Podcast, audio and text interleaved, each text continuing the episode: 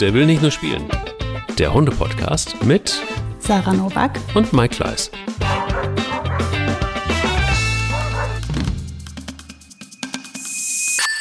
Endlich ist der Frühling da und es sind auch noch 25 Prozent da. Also nicht mehr allzu lange. So viel können wir sagen. Ne? Also es geht nur mhm. noch ähm, ein, ein paar wenige Folgen, dass ihr euch bei Pets Daily 25 Prozent auf die Erstbestellung sichern könnt. Und ähm, auch heute ist wieder Sabrina, die Tierärztin von Pets Daily, mit an Bord und erklärt so ein bisschen was ähm, für ähm, Hunde, die etwas sensibel sind, so wie ich.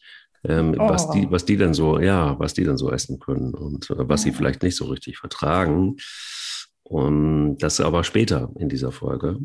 Und vielleicht sagt Sarah noch, äh, weil ich einfach zu sensibel für, oh. für so, so eine Werbung bin, vielleicht auch den Code nochmal durch. Hundeliebe. Mike, oh. musst du mal gedrückt werden. Ja, Hundeliebe, das ist ein schöner Code. Deshalb geht ihr jetzt einfach auf petsdaily.de und sichert euch die 25 Prozent, ob ihr jetzt sensibel seid oder nicht. Sarah, heute wird das eine Folge, die mit sehr viel äh, Sachkundeverstand zu tun hat. Das ist eine mhm. perfekte Folge. Guten Morgen erstmal. Guten Morgen. Wie geht's dir? Sehr gut. Ich äh, probe für eifere für den Hundeführerschein, obwohl ich nicht in Baden-Württemberg lebe. Ähm, mhm. Aber trotzdem, man kann ja nie wissen. Also vielleicht fährt man mal irgendwann nach Stuttgart oder äh, nach Bade-Bade oder so. Und dann äh, besucht man wieder Freunde da. Und dann ähm, ist es doof, wenn ich die Hunde von alleine abhabe und keinen Hundeführerschein habe. Das ist doof. Mhm. Das stimmt. Und du würdest ihn sicher bestehen, den Hundeführerschein. Also Ah, das ist ein knallhartes Ding. Das muss man sich mal so vor Augen Gut so. Gut so. Ja, guck, siehst du? Also wir können da gleich mal drüber sprechen. Thema Hundeführerschein. Baden-Württemberg will ihn auch einführen. Es gibt einige Bundesländer, da existiert er sogar schon. Wer es noch nicht wusste und den Hund von der Leine ablässt, ohne ihn zu haben. 25 Ditcher kostet das. Und ähm, das ist das Thema. Ist das sinnvoll? Ist das nicht sinnvoll? Ähm, was, was macht man so damit? Und was tut man nicht damit? Fragen über Fragen. Aber mhm. wie, wie war dein Hundemoment der Woche? Mm, ich habe lang überlegt, ob ich das erzähle, weil es äh, ein komischer Hundemoment der Woche ist. Und jetzt habe ich mich entschieden, es zu tun, gerade spontan. Oh. Folgendes. Das ähm, Outing, das Outing, das, das Outing. Outing. Ja, es ist kein klassischer Hundemoment der Woche, aber es ist halt einfach doch ein absoluter Hundemoment der Woche. Und zwar habe ich äh, von Frieda geträumt.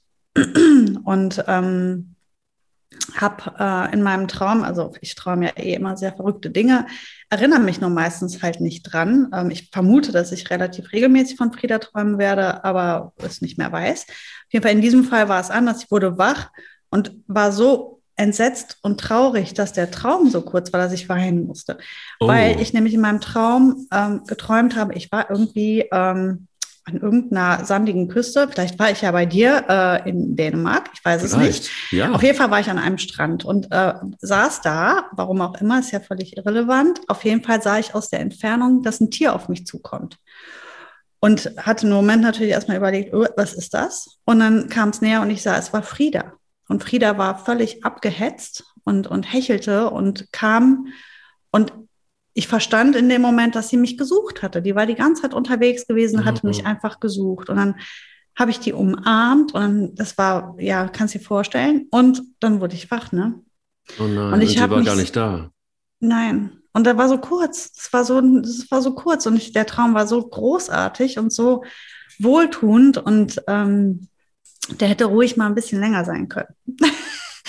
und ich wurde wach und es hat mich den ganzen Tag begleitet. Ähm, das war eine Mischung aus dem guten Gefühl, morgens äh, Frieda in den Arm genommen gehabt zu haben, also sie bei mir gehabt zu haben für einen kurzen Moment äh, und gleichzeitig begleitet von der Trauer, dass es halt leider nur sehr kurz und auch nicht echt war. Aber ähm, warum das mein Hundemoment der Woche war, war halt wieder dieses, ne, also ich meine, wie lange ist Frieda jetzt weg? Ich werde es wahrscheinlich nie überwinden. Was ein mhm. Hund mit uns Menschen nicht macht, oder? Und äh, ja, voll.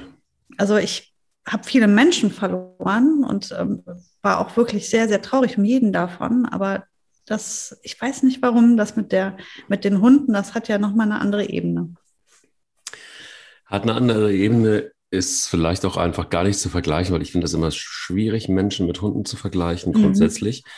Aber ich weiß, was du meinst. Und ich glaube, jeder, der mal einen Hund gehabt hat, der ähm, vielleicht der erste Hund oder ein, ein, Hund, mit dem man besondere Dinge erlebt hat oder in einer besonderen Lebensphase vielleicht sogar, ähm, mit dem man eine, ich sag mal, ich will es gar nicht bewerten, sondern eine andere Bindung hat als mit anderen Hunden, mm, dann, dann denkt man da ganz oft dran zurück. Also ich glaube, es mhm. gibt, ähm, also ja, es gibt, gibt, gibt Hunde äh, oder beziehungsweise einen, den kennt ihr mittlerweile, an den denke ich auch die ganze Zeit. Und das ist auch mhm. immer dann, wenn es so, wenn sich so ähm, der Todestag nähert, ähm, ist es ganz oft so, dass ich davon träume oder dass ich ähm, ja mich auch dabei ertappe, dass ich Bilbo angucke, der, der, der mir sehr ähnlich sieht. Mhm, ähm, so, dass du dann halt einfach wirklich so ein Flashback kriegst und denkst so, ach man, das ist irgendwie super schade, dass, dass, dass das vorbei ist und dass das, was du da so geteilt hast, auch ein Lebensabschnitt, dass das dann irgendwie nicht mehr, nicht mehr ist. Und dann ist, schwingt natürlich auch in so einem Traum ja ganz viel Sehnsucht mit, ne?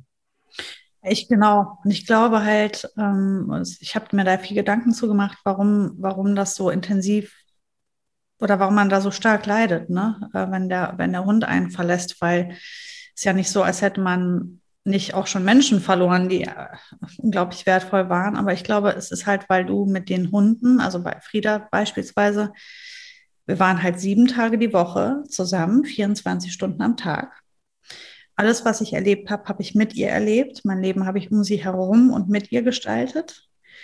Ähm, so intensiv begleitet mich ja kein Mensch. Kein ja. Mensch ist mir so nah gewesen wie dieser Hund. Kein, kein Mensch hat äh, jeden meiner Momente begleitet. Und die Frieda mhm. ja dann doch, also beziehungsweise ich sage Frieda, was betrifft natürlich in dem Fall jetzt auch genauso einen Boogie oder jetzt aktuell auch noch eine Mika neuerdings. Ja. Ähm, die Hunde ähm, sind halt auf eine andere Art mit uns verknüpft. Als also jeder Mensch hat ja sein eigenes Ding. Ähm, du, jeder Mensch, den ich verliere, hat ein eigenes Leben mit einem eigenen Alltag, aber der Hund nicht. Mhm. Der Hund war mein Leben und mein Alltag. Weißt du, was mhm. ich meine? Ich glaube, deswegen ist das halt so, dass man das so fürchterlich vermisst, weil da wirklich, man wird amputiert. Da wird einem wirklich was weggenommen, was halt sonst immer da ist. Und äh, deswegen glaube ich, ist das auch so schwierig, wenn man einen Hund verliert und dann nach Hause kommt und wieder feststellt, ne, der, ist, der ist nicht da, der ist nicht mehr da. Und äh, wie gesagt, also jetzt will die, auch der Nano oder die Schippi, aber die waren halt mehr so auch Familienhunde. Die, die Frieda war wirklich 24-7 immer, immer, immer bei mir. Ihr Leben, also solange sie bei mir gelebt hat, nicht ihr Leben lang, weil sie kam ja später zu mir. Und äh, die ist jetzt bald zwei, die ist zweieinhalb Jahre nicht mehr bei mir und es, es schmerzt so sehr immer noch. Also es ist unglaublich. Ich frage mich, wann das mal aufhört. naja. Ja, mein, nie. Nie. nie ne? Also, ne, genau. wahrscheinlich nicht, aber auch. Ist, glaube ich, auch gar nicht schlimm. Also ich glaube, das ist auch irgendwie was, also wenn man es positiv sehen will, dann ist man ja dann doch augenscheinlich in der Lage, sowas auch mal zuzulassen. Ne? Und mhm. einfach die, sich die, Sensibilität weiter zu bewahren, dass sowas wirkt und, und auch achtsam mit sowas zusammen, auch mit so einem Hundeleben. Ähm, ich glaube, wenn man, ja, wenn man das so spürt, dann ist es einfach auch ein gutes Zeichen für einen Menschen, weil er dann einfach nicht ähm, so abgebrüht ist, dass er sagt, ach, ist halt ein Hund gewesen, war schön, Spaß gehabt und ähm, gibt auch andere tolle Hunde oder das wird schon wieder. Sowas gibt es ja auch und das ist, ich glaube, da, das sagt ja auch was über einen Menschen aus. Und ähm, mir sind Menschen deutlich lieber, die eine gewisse Empathie mit sich bringen. Und das brauchen wir, glaube ich, auch mehr. Es gibt zum Beispiel in Dänemark ähm, ein Schulfach, das heißt Empathie. Ja, das hast du mal erzählt, stimmt. Ja. Und das ist ganz schön, ähm, weil ähm, ja, würde, glaube ich, äh, in Deutschland auch das ein oder andere Bundesland bereichern, wenn es das gäbe. Ich glaube aber, der Weg, also wir gehen in die richtige Richtung.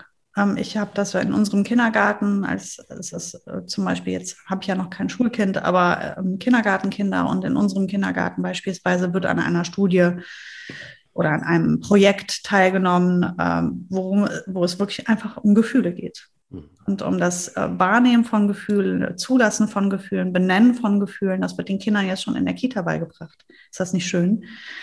Ähm, überfällig, also, längst Wir überfällig. gehen auch in die richtige Richtung, denke ich. Wie war denn dein Hund im Moment der Woche? Ich hoffe nicht so schwermütig wie meiner. Doch. Oh nein! oh Gott, was für eine Folge! Doch, ja, von irgendwann, also packt euch ein paar Taschentücher ein für diese Folge. Es oh nein! Fall, nein! Nein, so schlimm ist es nicht. Nee, es ist ähm, einfach, ähm, ja, wie soll ich sagen, das ist noch gar nicht so lange her, nämlich gestern Nacht war das. Ich habe auch lange überlegt, es gibt so viele Hundemomente über die Woche.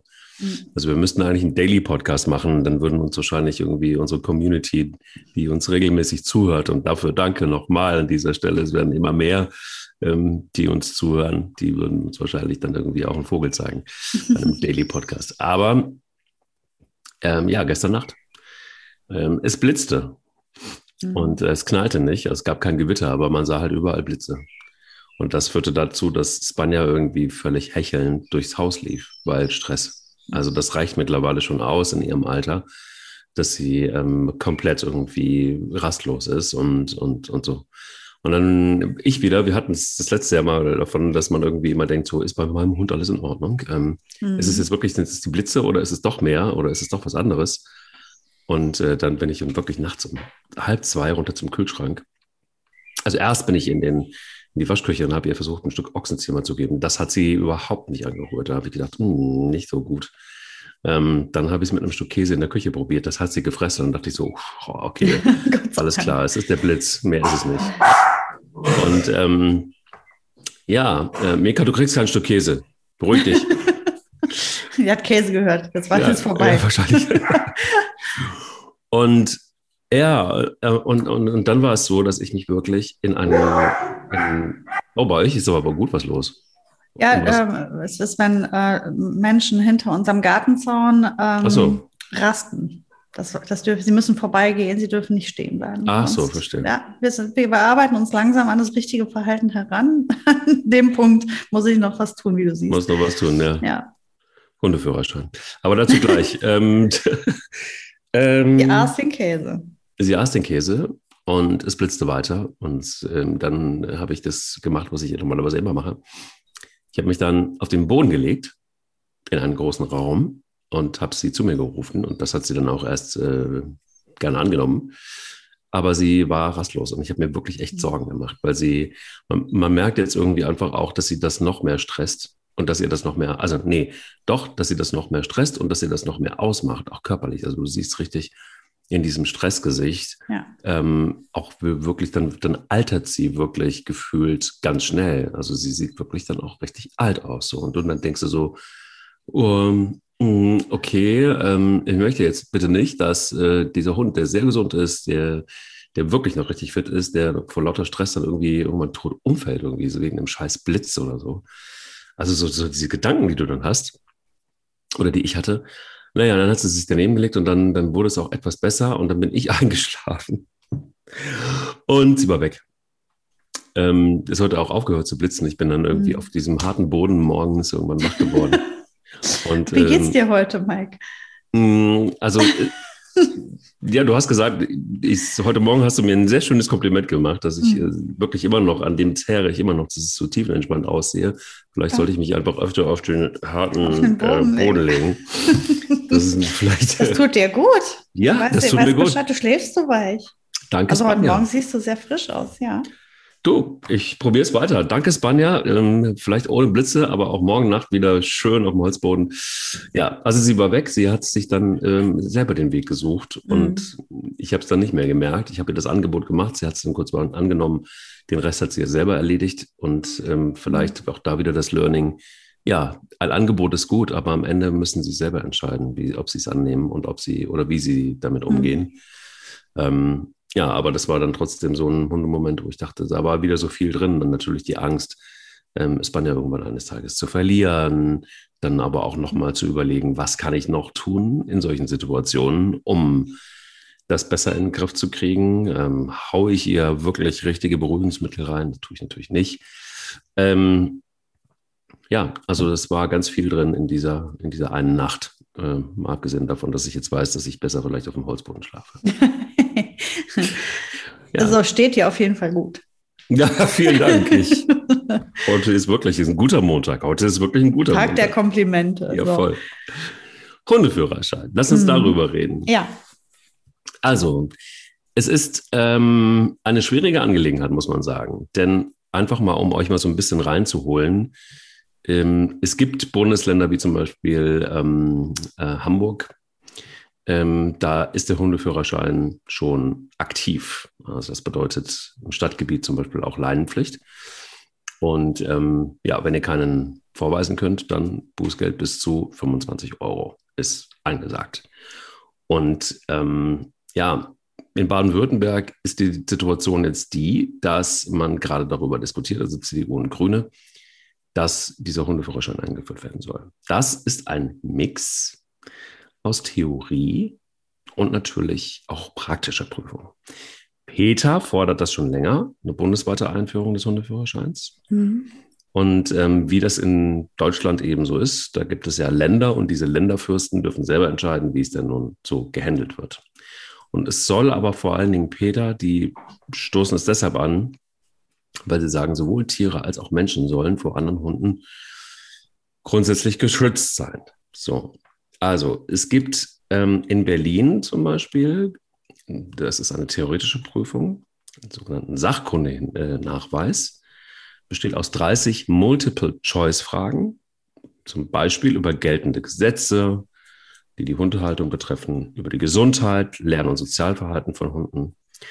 Aber ähm, es ist so, dass, ja, dann kommen natürlich auch so Geschichten wie, dass du einfach den Kot deines, deines Hundes irgendwie wegräumst. Und ähm, in Heilbronn zum Beispiel ist es sogar so, da musst du bis zu 140 Euro Strafe zahlen, wenn du es nicht tust. Dann gibt es aber auch noch eine praktische Prüfung, soll es geben. Eine sogenannte Gehorsamkeitsprüfung.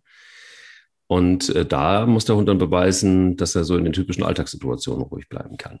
Also, ähm, und der Mensch ihn unter Kontrolle hat. Also Sitz, Platz, Bleib und so weiter gehört dazu. Ähm, bedeutet also, wer den Hundeführerschein ablegt, der sollte seinen Hund schon ein bisschen besser kennen und eventuell auch eine Hundeschule besucht haben. Oder kommst jetzt du ins Spiel gleich? Ähm, also, es ist natürlich so ein bisschen, jetzt kann man die Frage stellen, was ist jetzt eigentlich der Unterschied zwischen dem Sachkundennachweis und dem Hundeführerschein? Und das ist sehr nah beieinander. Das mhm. sagen, sagen jetzt auch alle, die sich mit dem ganzen Thema beschäftigen. Und dann kommt natürlich dann auch wieder Herr Bartscherer, Geschäftsführer des VDH, mit ins Spiel. Und ähm, ja, es ist trotzdem aber abzugrenzen voneinander, obwohl diese Grenzen überlappend sind zwischen Sachkundenachweis und Hundeführerschein. Ähm, Sachkundenachweis für gefährliche Hunde, das ist ja dann nochmal eine ganz andere Kiste. Und da kannst du vielleicht was zu sagen zum Sachkunde, äh, äh, Sachkundenachweis. Ja, genau, schweres Wort. Und da gilt es ja eher, dass du den ablegen musst zum Führen eines gefährlich eingestuften Hundes. Ja, also ein, ein, ein, ein weites Thema mhm. und auch hoffentlich jetzt ein bisschen gut erklärt, ähm, worum es da eigentlich geht und auch diese Multiple-Choice-Fragen, wie sie sich im Detail auseinandersetzen. Da können wir gleich nachher noch drauf eingehen. Ähm, Gibt es aber auch, könnt ihr überall im Internet gucken, einen, einen Katalog dazu. Was sagst du dazu erstmal grundsätzlich? Ja, ich, ähm, also erstmal sage ich, ich finde das alles extrem chaotisch. Ähm, ich würde mir wünschen, wir hätten was Einheitliches in unserem Land, äh, was für alle Hundehalter bundesweit gilt, weil ähm, der Hund in Hamburg ist der, also verhält sich genau so problematisch oder auch nicht wie der Hund in München und in Köln. Von daher finde ich ähm, das Blödsinn, dass das erstmal irgendwie hier so und da so gemacht wird. Das gleiche gilt ja auch für unsere ähm, Liste der gefährlichen Hunde, nennen wir sie so. Ähm, die ist ja auch von Bundesland zu Bundesland anders, was ich auch blödsinnig finde, weil der Rottweiler in Hamburg ist derselbe Rottweiler wiederum wie in München. Ähm, das, da stelle ich mir immer die Frage, wer kommt denn da auf die Idee und was denken die sich dabei? Weil also ich finde, es müsste erstens bundesweit geregelt sein. Dann gibt es ja verschiedene Dinge. Es gibt ja diesen Sachkundelehrgang, es gibt einen ähm, Wesenstest. Also ich selber habe diese Sachen natürlich machen müssen im Zuge meiner Ausbildung, beziehungsweise auch, weil ich große Hunde gehalten habe. Und bei uns hier heißt es ja, wir haben ja diese 2040-Regelung größer als 40 Zentimeter, mehr als 20 Kilogramm, machst du halt diesen Sachkundelehrgang, äh, der, soweit ich weiß, noch nie von irgendwem geprüft worden ist. Also ich kenne niemanden, der da überprüft wurde. Mhm. Ähm, ist mir noch nie was berichtet worden hier in Köln. Ähm, ich selber wurde auch da nie geprüft. Natürlich in, in, in, als Hundetrainerin ja, da musste ich das vorweisen, aber nicht als Hundehalterin, mhm. ähm, die ich ja auch bin. Und ähm, da frage ich mich dann halt immer, warum sollen die Menschen das tun, wenn sie eh wissen, das interessiert niemanden. Ähm, das heißt, also eigentlich müssten wir uns jetzt als erstes immer mal fragen, wie soll dieses System funktionieren und nachher prüfbar und messbar auch gemacht werden, damit die Leute das auch umsetzen. Weil ich halte das für eine super gute Idee, einen Hundeführerschein. Ich finde das toll. Mhm. Ähm, aus ganz vielen Gründen, aber als am allerwichtigsten mal, damit die ähm, Menschen, vor allem jetzt, wo man sieht, dass ähm, der Hundehalter wirklich ähm, oder die Menge an Hundehaltern echt gewachsen ist, ähm, damit wir alle friedlich miteinander leben können und Hunde keine Schäden verursachen, weder an anderen Tieren noch an anderen Menschen oder selber in Gefahr geraten, weil sie nicht gut gehalten werden. Und wir nicht als Störfaktor in der Gesellschaft wahrgenommen werden, wie Hundehalter. Und deswegen wäre mir das schon, fände ich das super, wenn ähm, es da so eine Art Führerschein gäbe und man wüsste, jeder Hundehalter ist halt auch wirklich sachkundig und hat seinen Hund bis zu einem gewissen Punkt auch einfach mal im Griff. Ähm, und kennt die Regeln die, des guten Benehmens auch einfach. Wie verhält man sich als Hundehalter richtig anderen Menschen gegenüber oder mhm. anderen Hundehaltern gegenüber? Und wie du eben schon sagtest, das fängt dann schon dabei an, dass man seine ähm, Hinterlassenschaften mitnimmt wieder. Ne?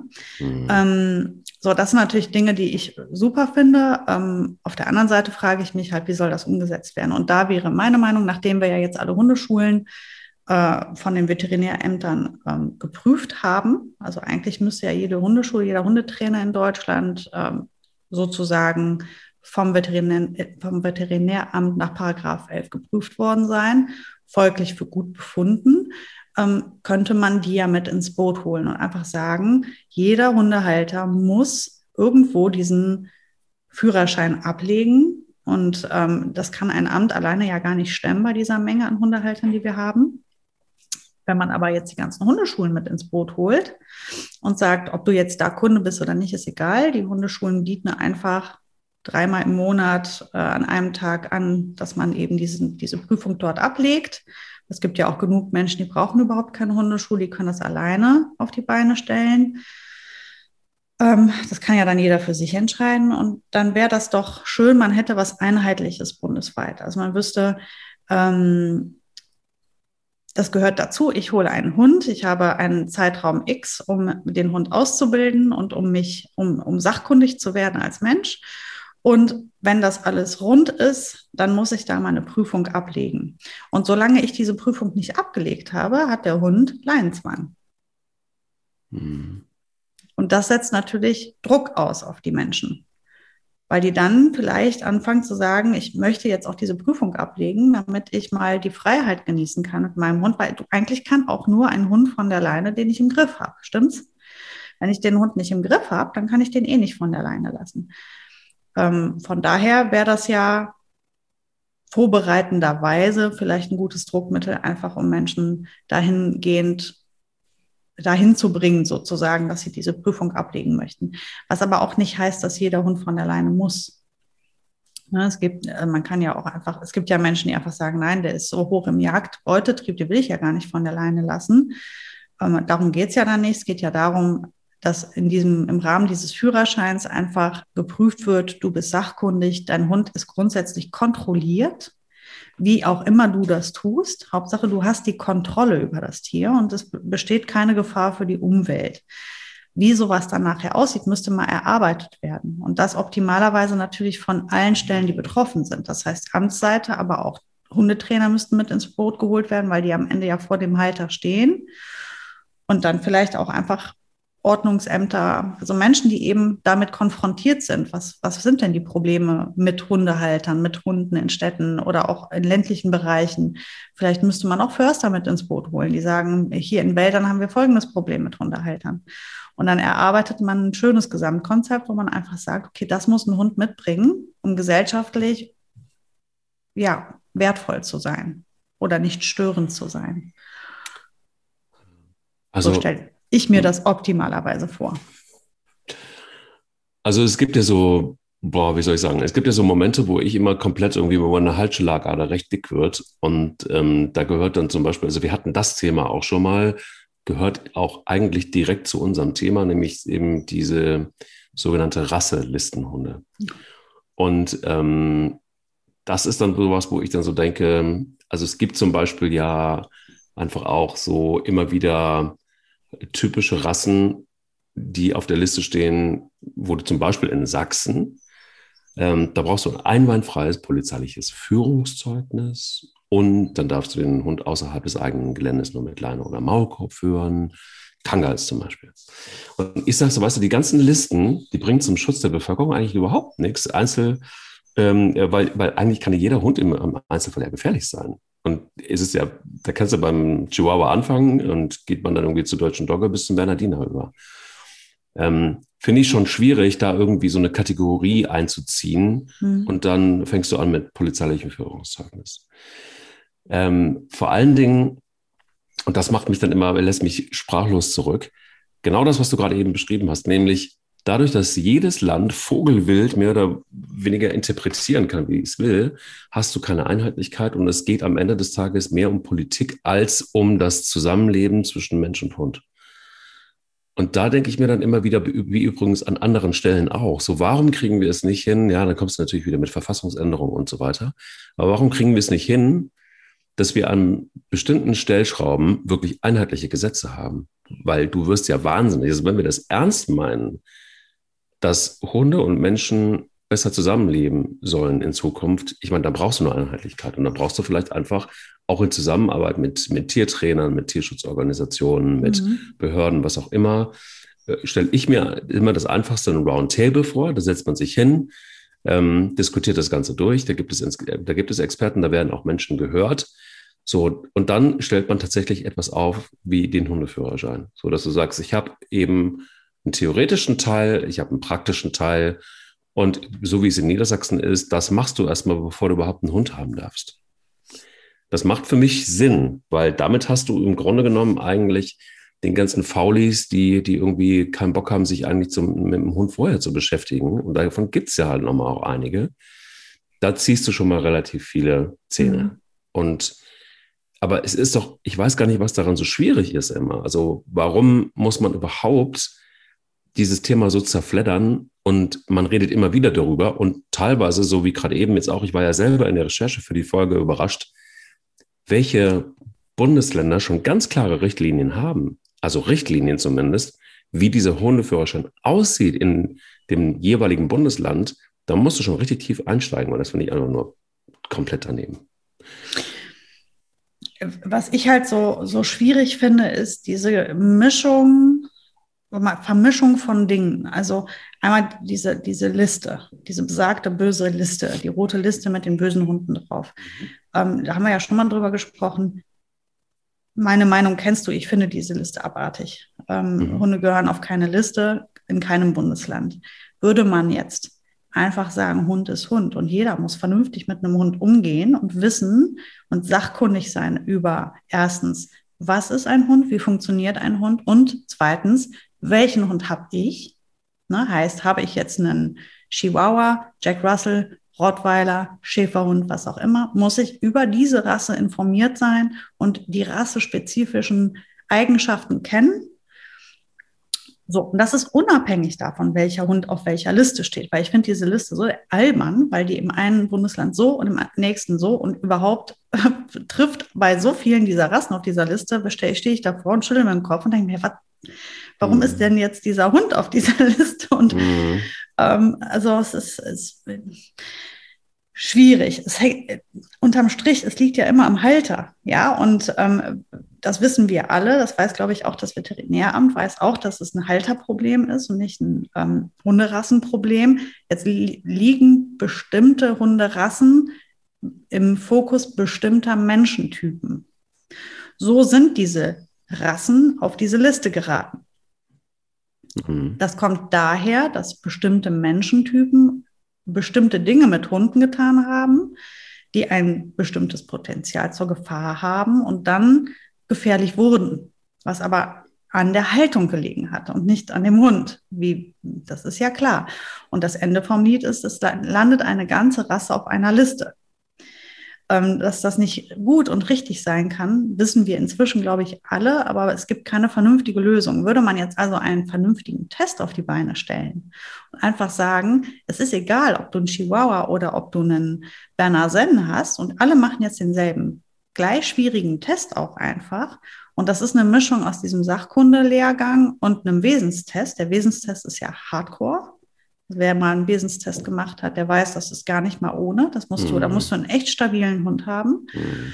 Ähm, das finde ich, muss nicht jeder Hund können. Da würden alle Tierschutzhunde rausfallen, weil die dürfen keine Angst zeigen beim Wesenstest. Ähm, das wäre, ähm, da würden die durchrasseln. Aber den Wesenstest, den würde ich mir vorbehalten für, für Hunde, die aufgefallen sind, die in irgendeiner Form sich falsch verhalten haben. Dann gucken wir da vielleicht nochmal genauer hin. Oder aber, wenn ich meinen Hund als Therapiehund oder als Begleithund ähm, etablieren möchte, dann mache ich den Wesenstest. Da kommt aber eine Stufe drunter halt eben ein Führerschein für alle Hunderassen. Und das ist, finde ich, wirklich egal, ob es ein Chihuahua oder ein Jack Russell oder ein Berner Senne ist.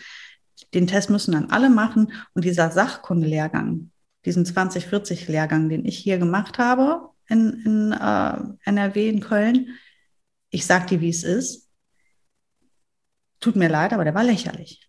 Warum, sag mal? Also erst einmal diese Fragen, die, das ist Multiple Choice. Das ist schon mal das eine. Das finde ich hier ähm, gut am Ende. Also es war super einfach. Es war ein richtig, der war richtig doll einfach. Den besteht jeder im Vorbeilaufen und hat eine Woche später die Inhalte komplett vergessen. Die sind nicht wirklich da in die Köpfe rein operiert worden. Das, so war das nicht. Es ist einfach wirklich ein äh, ganz oberflächliches Ankratzen der Materie gewesen. Ähm, die Prüfung war extrem einfach und sie war rein theoretisch. Es war überhaupt keine Praxis dabei, null. Da hat sich kein Mensch meinen Hund angeguckt oder mich mit meinem Hund im Umgang mit meinem Hund. Niemand hat mich gefragt, was weißt du eigentlich über deinen Hund? Was weißt mhm. du über eine Hunderasse? Dann werden dir da drei oder vier Foto äh, Bilder, aufgemalte Bilder, Bilder aus den 80er Jahren, optisch gesehen. So sah das aus für mich, oh diese Zeichnung. Ne? Oh Gott. Hier so aus dem Biounterricht äh, 1990.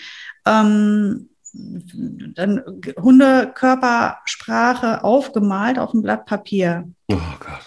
Ja, und dann musst du da ankreuzen, welcher von diesen Hunden hat jetzt Angst und welcher von diesen Hunden ist jetzt aggressiv gestimmt. Ähm, so kann das für mich nicht funktionieren. Also das ist für mich, bist du dann, wenn du diesen Test bestehst, bist du für mich nicht sachkundig nachher. Das wäre ja mhm. verrückt. Mhm. Und dieser Test war wirklich unfassbar einfach und gar nicht aussagekräftig. Also für mich ist niemand, der diesen Test macht, nachher sachkundig. Das ist äh, Quatsch. Das ist meine Meinung jetzt einfach. Ne? Das ähm, kann andere anders sehen. Ich fand den total lachhaft. Und, ähm, und dann auch noch 2040. Was, was, was, sagt, was ist das denn für eine verrückte Nummer? Also sind nur die 2040 Hunde interessant getestet zu werden. Alle unter 2040 sind keine Hunde oder müssen nicht getestet. Warum nicht? Sind keine Hunde, ähm, sind Meerschweinchen. Das oder? War, ist das Thema der letzten Woche gewesen, Mike. Hm. Und ähm, wo wir wieder beim Punkt sind, die werden nicht ernst genommen, die kleinen Hunde. Beziehungsweise den großen Hunden wird zu viel Wert beige beigewohnt, als wenn sie gefährlicher sind.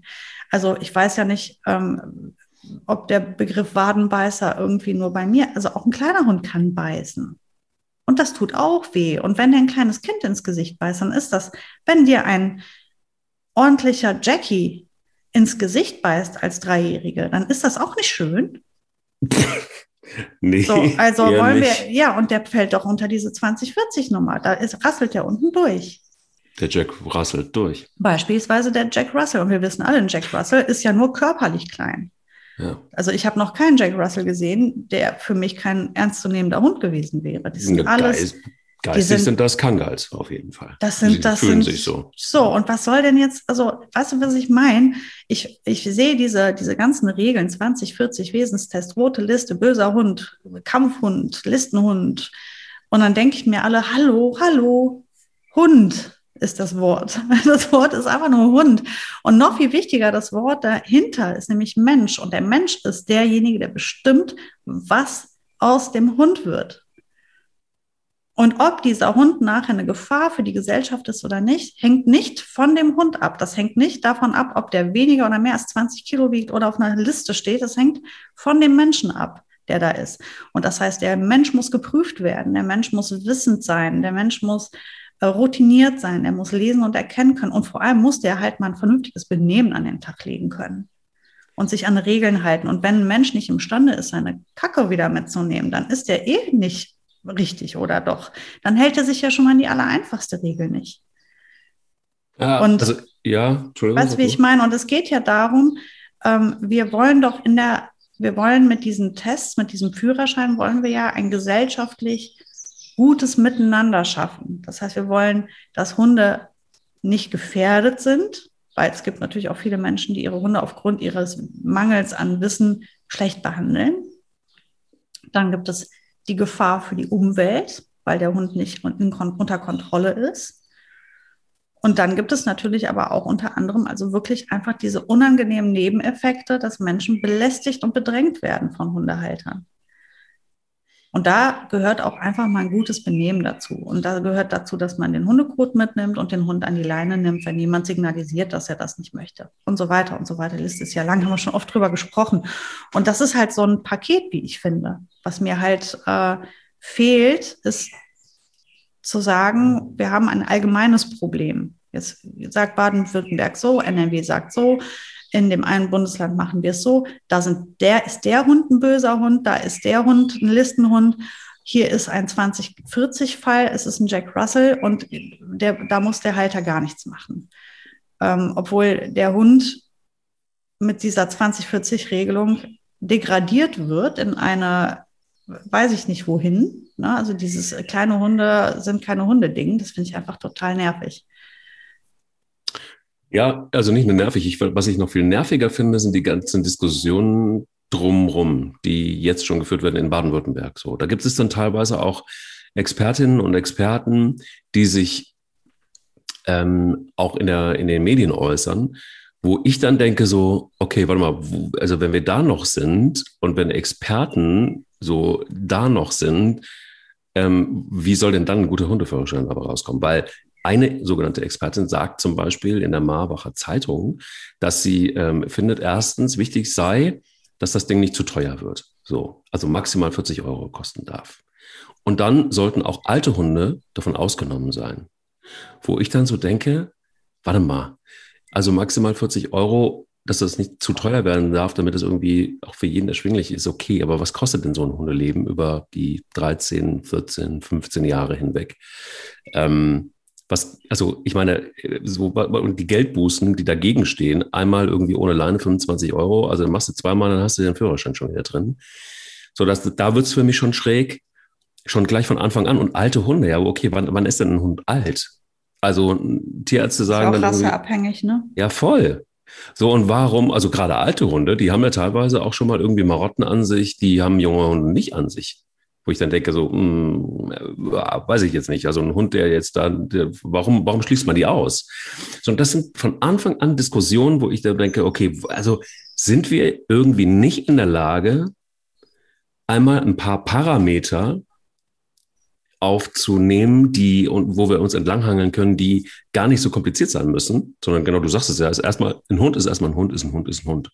Mhm. Und dann brauche ich vielleicht einfach nur mal ein paar Parameter und dann habe ich ein wirklich eine Theorie, aber dann, also vielleicht muss man die Theorie dann aber auch wirklich mal äh, mit an, am, am lebenden Objekt machen und nicht nur einfach nur an einem Fragebogen. Das hat mich auch, auch übrigens beim Führerschein immer schon gestört, weil ich immer mhm. so denke, so, ähm, naja, gut, anderes Thema. Aber, ja, aber das, da ist es ja immer noch so, dass du immerhin ein bisschen Praxis hast. Ne? Du musst ja dieses Fahrzeug ja immerhin irgendwie schon durch die Stadt vernünftig manövrieren.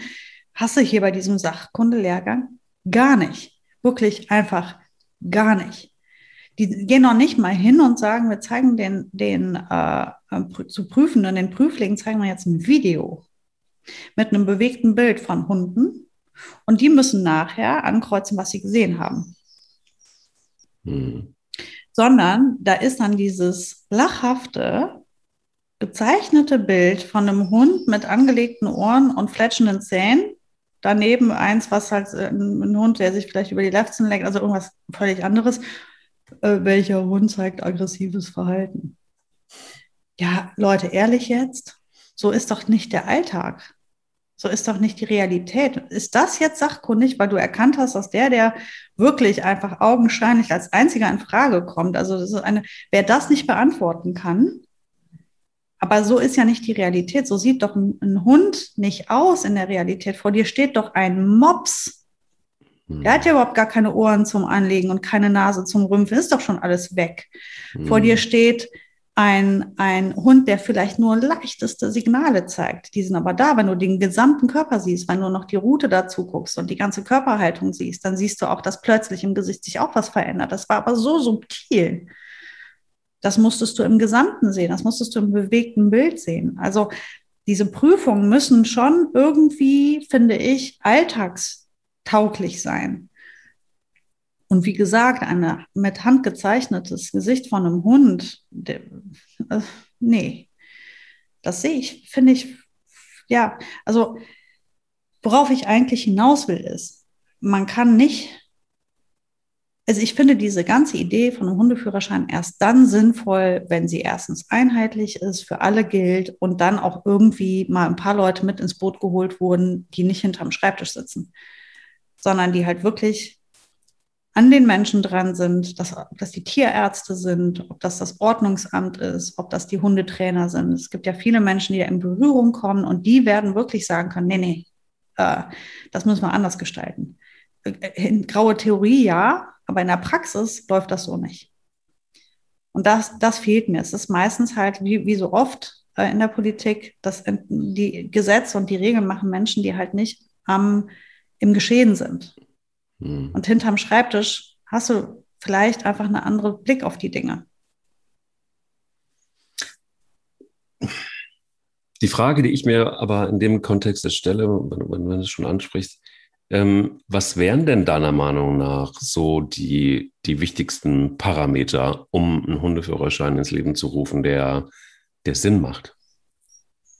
Also erst einmal sind das Interviews. Das heißt, ähm, nicht eine vorgefertigte Antwort, die ich jemandem schon in den Mund lege, mhm. sondern ähm, da wird eine Frage gestellt und die Antwort muss, das muss ein Interview sein. Das heißt, also da muss wirklich jemand geprüft werden unter vier Augen. Äh, oder hat, es kann natürlich handschriftlich sein, ne? aber Multiple Choice finde ich halt in so Fällen schwierig, weil ähm, du kriegst, äh, jeder Mensch, der ein bisschen Verstand hat, kann, kann diese Codes knacken. Die sind so schwer nicht. Ähm, und dann muss ich den Menschen im Umgang mit seinem Tier sehen. Ich muss sehen, wie redet er mit dem Tier, wie verhält er sich. Und das muss geprüft sein. Und das kann man wahrscheinlich, da kann ich, das, da habe ich mich noch nicht ausreichend mit befasst, aber da wird es sich sicherlich in guter Runde eine Lösung für finden lassen, wie man das umsetzen kann in, in der Realität, dass halt es Prüftage gibt, wo Menschen einfach und dann ist eine Viertelstunde ist, du aber zumindest mal einmal gucken kannst, wie geht der Mensch mit seinem Hund um, wie reagiert der Hund auf den Menschen, wie funktioniert dieses Team ähm, anhand von kleinen Beispielen. Ne? Man lässt sie vielleicht einfach ein paar Sachen machen und kann dann einfach gucken, wie, oder man lässt sie einfach mal was erarbeiten und sieht, wie, wie erarbeiten die sich das, dass man einfach wirklich den Umgang zwischen Mensch und Tier sich einmal anschaut. Und dann einfach sagen kann, du, da ist es noch ausbaufähig, dreh noch mal eine Runde in die Hundeschule und dann sehen wir uns in einem Monat wieder. Oder aber zu sagen, super, genau so ist das. Genau so hast du super umgesetzt, hast du gut. Ich bin mir sicher, du bist in der Lage, deinem Hund zu erklären, ähm, wie er sich zu verhalten hat. Dann also auch wirklich ähm, eine viel intensivere Schulungszeit zu machen, die also mit vernünftigen Dutzend, also dass man da also wirklich Pflichtprogramm hat. Und wie gesagt, dieser Sachkundenlehrgang, den ich gemacht habe, ich erinnere mich nicht mehr genau. Ich glaube, das waren ich habe den großen gemacht, also was weiß ich, das waren acht mal zwei, vielleicht 16 Stunden, mhm. Die ich mir was angehört habe. Und das war ein richtig schöner, guter. Ne? Das war in einer, in einer super Prüfstätte. Es kann ja viele können ja diesen Sachkundelehrgang abnehmen. Das können auch Tierärzte machen, teilweise. Also hier zumindest war das damals so. Und ähm, diesen äh, Sachkundelehrgang, den ich damals gemacht habe, da habe ich mir halt viele Seminare angeguckt und die waren dennoch alle sehr theoretisch. Und wie schon gesagt, in der Prüfung muss man halt auch wirklich bewegte Bilder zeigen, um zu wissen, können Menschen wirklich Hunde lesen und nicht die graue Theorie auf dem Papier immer. Weil das ist, es ist ja auch, wenn du dir anguckst, wie läuft das denn mit Kindern? Jemand, der mit Kindern arbeitet, der kann ja auch nicht einfach auf dem Papier sagen, wie das geht. Der wird ja geprüft im Raum, der wird in, den, in, in die Schule oder in den Kindergarten äh, gebracht und dort im Umgang mit den Kindern beobachtet und geprüft. Das ginge gar nicht anders. Und so muss das halt auch mit den Hunden zu sehen sein. Man muss wissen, ob dieser Mensch in der Tat erkennt, wie ein Hund sich verhält. Und das kannst du auf dem Papier nicht prüfen. Das ist meine Meinung. Also da müssen, müssen Lehrfilme her, da muss bewegtes Bild her und da muss eine Prüfung auf dem Platz stattfinden, draußen. Also das ist viel, viel umfangreicher. Nicht so umfangreich wie der Wesenstest. Der ist schon sehr umfangreich. Der Hund muss da auch enorm viel leisten können, was nicht jeder Hund braucht im Alltag. Ich finde nicht, dass ein Hund so stabil sein muss, wie das verlangt wird bei einem Wesenstest. Ja, aber ähm, der ist an anderen vorbehalten, dieser Wesenstest. Der ist nicht sinnfrei, den finde ich super, den Wesenstest. Der trifft, das wäre nur einfach drüber für jedermann. Aber davon gibt es ja bestimmt noch eine Abstufung, die umsetzbar ist. Ein sensibles Thema. Und äh, wir bleiben bei einem sensiblen Thema, gehen deshalb kurz in die Werbung. Es wird heute sehr sensibel mit Sabrina, und, denn wir haben auch ein sensibles Thema. Guten Morgen erstmal. Guten Morgen. ähm, sag mal, Tim, Thema Hunde mit sensiblen Mägen ähm, oder Magen-Darm-Trakt vielmehr, heißt das ja auf Tierarztdeutsch. ähm, was können denn eigentlich so Gründe sein für einen sensiblen Magen oder dann immer wiederkehrende Probleme mit der Verdauung? Genau, also generell gibt's wie bei Menschen auch Hunde, die sind einfach ein bisschen sensibler generell, was äh, Futter oder Verdauung angeht, als andere. Und da kommen verschiedene Gründe in Frage, zum Beispiel, dass das Futter zu fettig ist oder das Futter zu proteinreich ist, also der Fleischanteil zu hoch ist.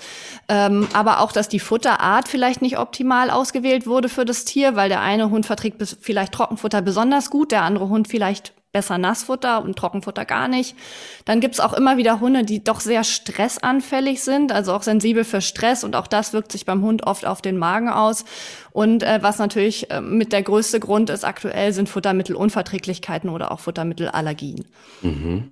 Und, und welche Rolle spielt hier das Futter? Also nach welchen Kriterien sollte man das Futter auswählen, äh, wenn man einen Hund mit sensiblen Magen oder Verdauung hat? Das ist äh, bei mir zum Beispiel bei Spanja ganz oft der, ganz oft der Fall. Die hat äh, manchmal echt richtig Probleme und da fange ich dann an mit Hühnchen und Reis und solchen Sachen. Aber es geht ja auch einfacher.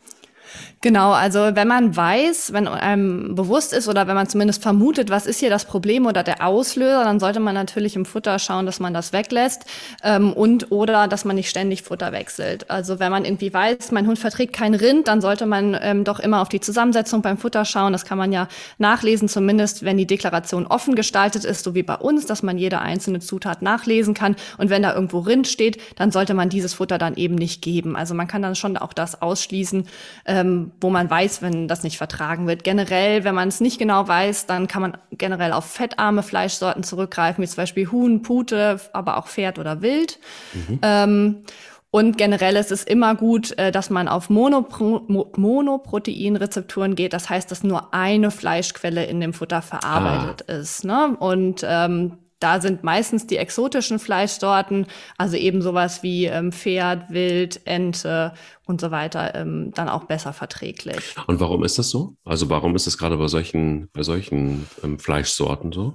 Genau, also das ist so die Fleischsorten, die so, ich sag mal, die 0815 Fleischsorten, die halt ganz gängig in allen Futtern und auch Leckerlis verarbeitet werden, sowas wie Rind oder Pute, aber dazu gehören auch, eben auch verschiedene Getreidesorten, die auch manchmal Probleme machen können. Ähm, da ist einfach die Wahrscheinlichkeit, dass der Hund damit schon in Berührung gekommen ist, viel, viel höher, mhm. ähm, als bei Fleischsorten, die der Hund noch nie bekommen hat. Also wenn man jetzt weiß, eine Fleischsorte hat mein Hund noch nie bekommen, dann kann das höchstwahrscheinlich auch nicht der Auslöser für die Probleme sein. Und deswegen ist dann interessant, interessant, auf exotische Fleischsorten zurückzugreifen. Und habt ihr da eine, eine konkret auch äh, ein Produkt äh, zur Verfügung für äh, Hunde mit Sensitivmagen und Darmtrakt? Genau, also was wir haben, ist, dass wir so eine richtige Sensitivlinie ähm, auf äh, bei uns zu finden ist. Das ähm, betrifft sowohl Trockenfutter als auch Nassfutter, als auch unser Barf und unsere Snacks. Also man findet Sensitivfutter bei uns in allen Kategorien.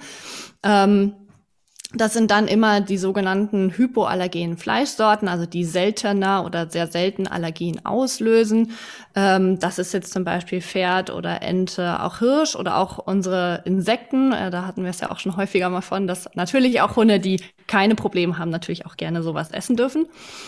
Ähm, genau, also da haben wir doch sehr viele verschiedene Sachen. Und jetzt ganz neu im Programm haben wir eben unser Ziegennassfutter dafür abgestimmt. Oh, Ziege. Habe ich auch noch nicht gehabt auf, auf meiner Futtermittelliste bei den Hunden. Nee, Spannend. genau. Genau, das ist auch was, ähm, was, äh, wenn man so sich mal das Futterangebot anguckt, sehr, sehr eine sehr, sehr seltene Fleischsorte ist. Also gerade wenn man es noch gar nicht weiß, was ist jetzt das Problem bei meinem Hund, dann äh, würde ich sowas äh, wie Ziege auf jeden Fall empfehlen. Ähm, Ziege ist ähm, sehr reichhaltig, aber auch intensiv im Geschmack. Also da hat man in der Regel auch kein Akzeptanzproblem. Das ist dann ja auch manchmal noch die Sache. Dann frisst der Hund dies oder jenes nicht, was sich rein theoretisch gut anhört. Ähm, das ist sehr gut und wir haben das hier, das ist eine sehr cleane Rezeptur, nur kombiniert mit Pastinake und Distelöl. Also Pastinake auch ähm, ein Rübengemüse, ähm, was sehr viel Stärke enthält, aber auch Mineralstoffe und Spurenelemente, also den Hund noch zusätzlich mit Nährstoffen versorgt. Und das Distelöl ähm, ist ein Öl, was sehr viele Omega-6-Fettsäuren drin hat und äh, für Haut und Fell ähm, Gesundheit äh, sehr, sehr gut ist. Was ja auch oft ein Problem ist bei den Hunden, die eine schlechte Verdauung haben, die haben dann halt leider auch oft Hautprobleme. Krass. Guck mal, und ähm, heute ist, glaube ich, der Tag, wo ihr das ähm, äh, launcht, ne? Den am 10.05., nämlich heute. Also genau. Also dieses sensitiv Nassfutter mit ja. Ziege. Genau, das kommt heute raus und äh, wir freuen uns sehr darüber. Dann cool. schaut einfach mal vorbei bei www.petsdaily.de und ähm, probiert einfach mal euch so ein bisschen durch. 25 Prozent bekommt ihr mit dem ähm, Kennwort Hundeliebe. Da seid ihr im Spiel und ähm, könnt einfach mal, wir, Sarah und ich machen das ja schon eine ganze Zeit lang ähm, und, und, und probieren rum und aus und durch. Insofern, genau, mhm. seid dabei und geht auf www.petsdaily.de. Sensibel sind ja auch immer ähm, Zahlen, wie ich finde, Sarah, in dem Zusammenhang. Mhm. Und ähm, schätz mal, wie viel, also wenn wir jetzt zum, vom Worst Case ausgehen, was glaubst du, wie viele Menschen pro Jahr, sagt das Bundesamt für Statistik in Wiesbaden, sterben aufgrund von Hundebissen? Wie viele Menschen sind das durchschnittlich im Jahr? Was schätzt du? Uh, deutschlandweit, wie viele Menschen sterben durch Angriffe von Hunden im Jahr? Hm. 1000? 3,3 mhm, Menschen. Mhm. Durchschnittlich. 3,3. Und das meiste sind also leider oftmals, oder meistens sind Kinder und es sind meistens Hunde in der Familie. Das, die, ist, das wusste ich, ja. Mhm. ja. So, also ähm, ich will das jetzt überhaupt nicht kleinreden. Ich glaube, jedes Todesopfer durch einen Hund ist eins zu viel.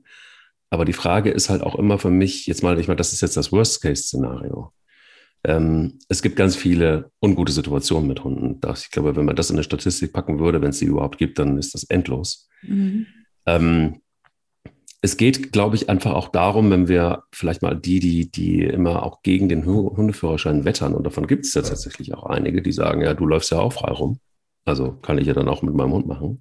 Solche Begegnungen kennt jeder von uns.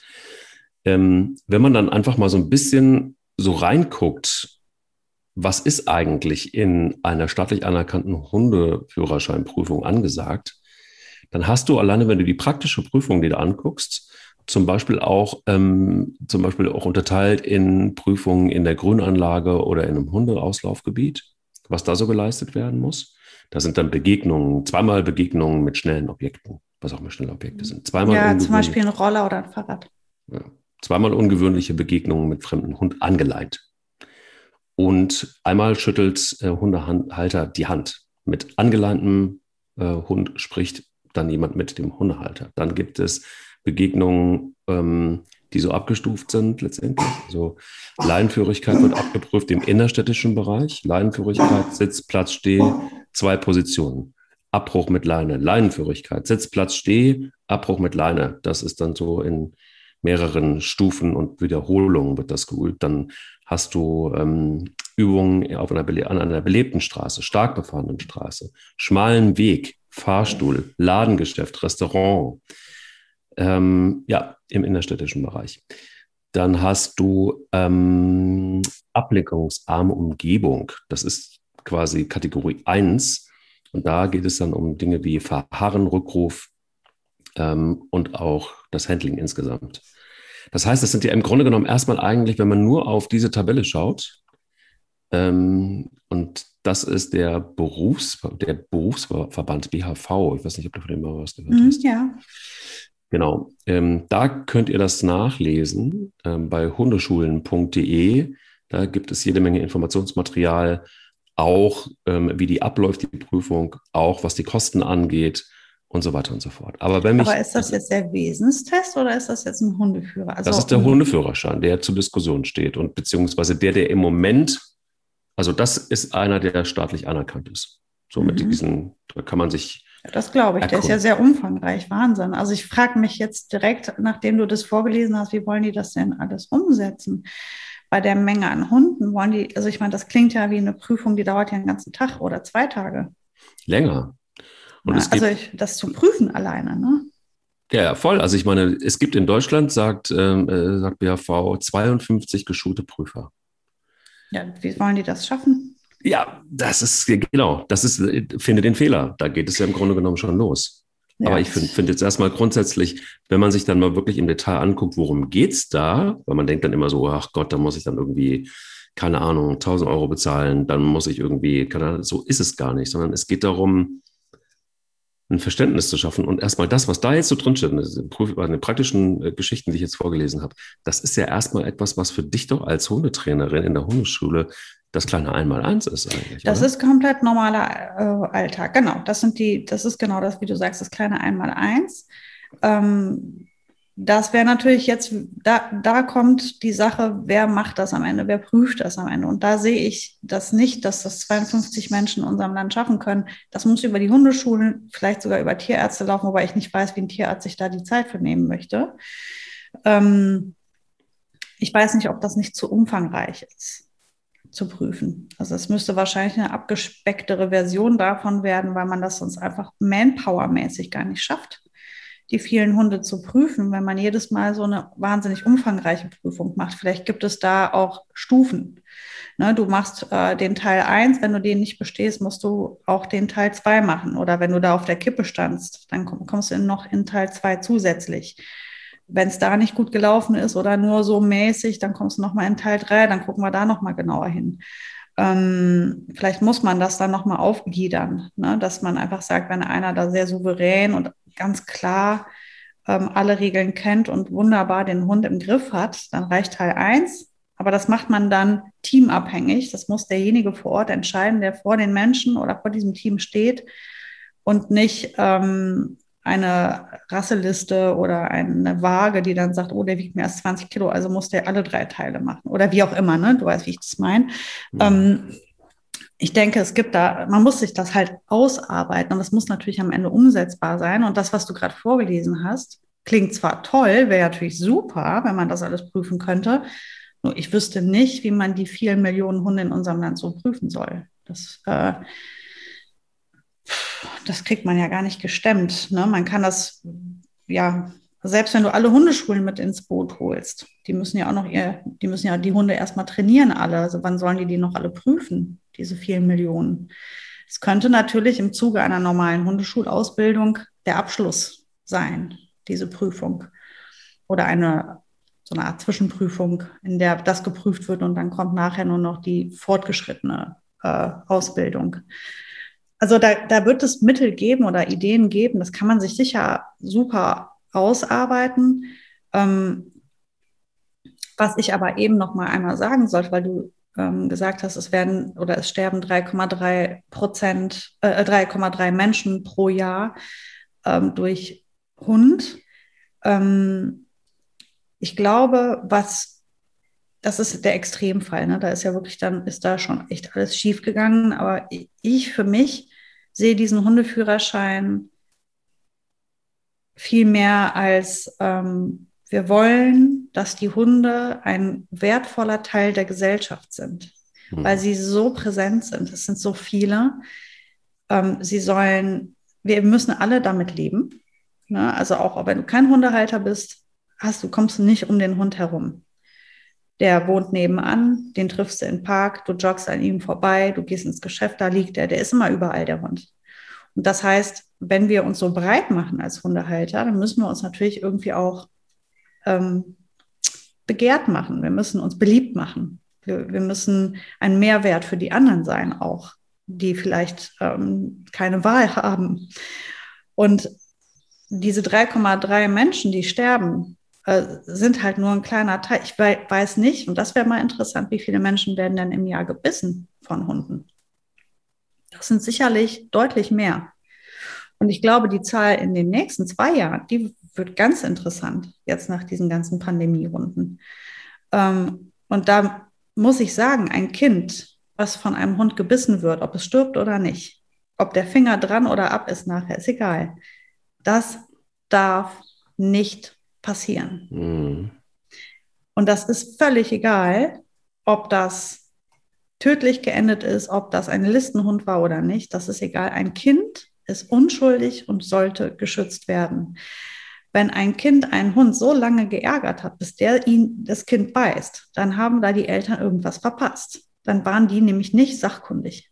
Weil wären sie sachkundig gewesen, wäre es nicht dazu gekommen.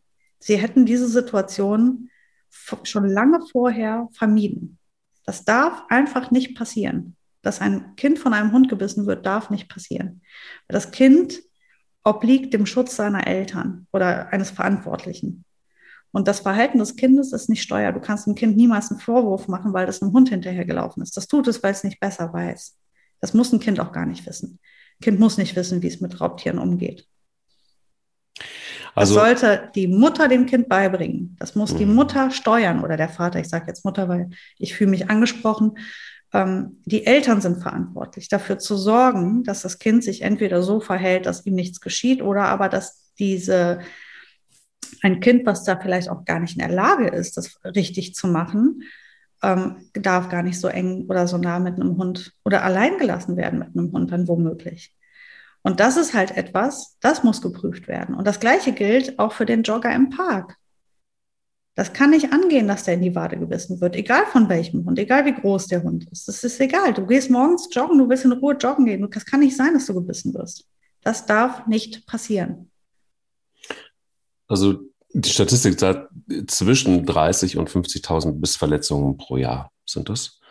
Das ist äh, eine ganze Menge, wie ich finde. Ja, ja auch. Und ähm, also das sagt zumindest ähm, das deutsche, also eine, eine, eine Beistatistik, die das Deutsche Ärzteblatt veröffentlicht hat. Und ähm, da ist auch wieder, ne, also das ist immer, die, das, das, wo sich alle einig sind, äh, der, der Statistiker, sind eben oft Kinder und es sind eben meistens dann auch äh, Kinder, die in Hals und Kopf gebissen werden. Und dazu kommt, dass es dann oft ähm, ja der eigene Hund ist oder der Nachbarshund ist. Und dann gehören zu den gefährlichsten, in Anführungsstrichen, Hunde, Schäferhunde und Bullterrier. Das, ja, das, das hätte ich genauso auch unterschrieben, dass die Schäferhunde wahrscheinlich weit oben sind. Ähm, also, ich finde, da sind wir uns ja wohl einig, dass, dass das nicht die Schuld der Kinder sein kann oder der Hunde. Ja. Warum ein Hund ein Kind beißt, ist ja ganz klar. Er hat ja gar keine Wahl irgendwann mehr. Wenn ich sehe, wie manche Kinder mit Hunden umgehen oder was manche Hunde aushalten müssen, wird mir übel. Ja. Das ist klar, dass das passiert. Aber das liegt nicht an den Hunden. Das liegt nicht an den Kindern. Das liegt an den Erwachsenen, die nicht imstande sind, das in den Griff zu kriegen. Und das finde ich unfassbar dass das einfach so angesehen wird, dass das einfach so ist, dass Kinder mhm. dem ausgesetzt werden, dass Hunde diesen Kindern ausgesetzt werden. Mhm. Ja, und wir haben zwei Opfer. Am Ende ist, hast du ein gebissenes äh, Kind, einen eingeschläferten Hund und alles das, weil die Erwachsenen ihren Job nicht gemacht haben. Und das geht gar nicht. Und das sind die Dinge, warum ich, warum ich das so wichtig finde, dass da ein sehr, sehr äh, umfangreicheres Prüfsystem passiert und eine viel, viel umfangreichere ähm, Erziehung der Hundehalter. Weil es geht auch wirklich darum, wie oft ich den Leuten sage, nein, dein Hund hält das nur aus. Der findet das nicht geil, dass sein Hund, dass sein Kind über den drüber hüpft oder sich da drauf setzt. Das ja. findet der nicht gut. Der ja. erträgt das. Das ist ein großer Unterschied. Der macht da nichts. Nee, noch nicht. Aber irgendwann Irgendwann reißt auch seine Geduldsschnur und dann macht er was. Und wer ist das Opfer? Dein Kind und dein Hund. Weil wir wissen beide, wie das für den Hund endet. Im Tierheim oder eingeschläfert. Und dein Kind trägt den Schaden davon. Und alles das, weil du daneben sitzt und sagst, da ist ja noch nie was passiert. Und hier ist der Punkt. Ich glaube, um das auch vielleicht abschließend noch zu sagen, ähm, Hundeführerschein, alles gut und schön. Wir haben, glaube ich, jetzt sehr lange und, und, und, breit besprochen, was alles notwendig ist, um den einigermaßen ja, ähm, seriös zu gestalten, so dass es auch Sinn macht. Ich glaube, abschließend wäre vielleicht noch zu sagen, wenn es irgendwie möglich ist, sollten Kinder integriert werden in, den, in, die, in die Prüfung. Denn viele Menschen haben Kinder, du machst das ganz, ganz toll, das siehst es ja, man sieht es auch bei dir auf bei Instagram, ähm, dass du da einfach auch darauf achtest, dass deine Kinder eben sehr schnell gelernt haben, mit dem Hund umzugehen. Der Hund umgekehrt natürlich auch weiß, ähm, wie er mit Kindern umzugehen hat und wo Grenzen sind. Und da bist du diejenige, die natürlich am Ende an der Leine ist und auch sagt, was geht und was nicht geht. Aber da alle möglichen Familienmitglieder, wenn möglich, zu integrieren, ist doch total sinnvoll. Auch das wird immer wieder oft vergessen. Ähm, wir leben eben in einem, in einer Gesellschaft und der Hund ist Teil davon. Und ich glaube, es ist eben nicht nur der, der, Hundehalter alleine, sondern es ist auch das Umfeld, das im weitesten Sinne, wenn es irgendwie geht, damit eingebunden wird. Im täglichen Alltagsgeschäft, also zu Hause zumindest, ja. Ähm, auch das finde ich ist total elementar für, macht doch keinen Sinn, wenn nur einer von beiden Partnern ähm, den, den Hundeführerschein mit dem Hund macht und alle anderen mhm müssen sich dann irgendwie so informieren, so oder gar nicht oder äh, keine Ahnung. Also das macht auch das macht für mich übrigens überhaupt gar keinen Sinn. Wobei ich schon glaube, dass wenn du es jetzt so weit schaffen könntest, schon, dass einer von, also ein Erwachsener, ich, ich sage bewusst ein Erwachsener, äh, wirklich mal begreift, worum es geht. Ja. Und ich glaube, dass ganz viele wirklich es nicht besser wissen. Ich unterstelle keinem dieser Menschen böse Absicht, aber einfach Unwissenheit. Und das mhm. ist gefährlich. Ja. Unwissenheit ist super gefährlich. Es würde mir schon reichen, wenn ich wüsste, einer von denen hat es kapiert und setzt das dann nachher zu Hause auch durch und sagt dann auch, nein, nein, nein, stopp. Das kann nach hinten losgehen. Hier müssen wir achtsam sein. Ich habe das und das gelernt damals und nimmt, gibt es dann einfach auch an den Partner weiter womöglich oder in das Umfeld weiter. Ähm, da wären wir ja schon 100 Prozent weiter als jetzt. Wenn es schon einer wüsste, wäre es ja schon einer mehr als jetzt. Guter Punkt. Und damit können wir auch einen Punkt setzen, zumindest für heute. ähm, war eine sehr andere Folge, weil wir mhm. uns wirklich mal auch über das unterhalten haben, was aktuell in der Diskussion, in der Debatte ist. Eben Baden-Württemberg hat es angestoßen. Und ähm, ja, danke dir für den Rundumschlag einmal, was den Hundeführerschein angeht. Und ähm, ja, dann hoffentlich nicht zu viele wilde Träume mhm. mit den Hunden in Zukunft und in den nächsten Tagen, bis wir uns am Montag kommende Woche wieder hören. Und dir eine weiche, weich gebettete Nacht wünsche ich. Danke. Ich, ich wäre sehr froh, wenn Spanja oder wenn es vielleicht einfach die nächsten Tage kein Gewitter geben würde. Ja, drück die Spanja mal. Bis nächste Woche. Danke, das mache ich. Bis nächste Woche. Der will nicht nur spielen. Der Hunde-Podcast mit Sarah Novak und Mike Kleiss.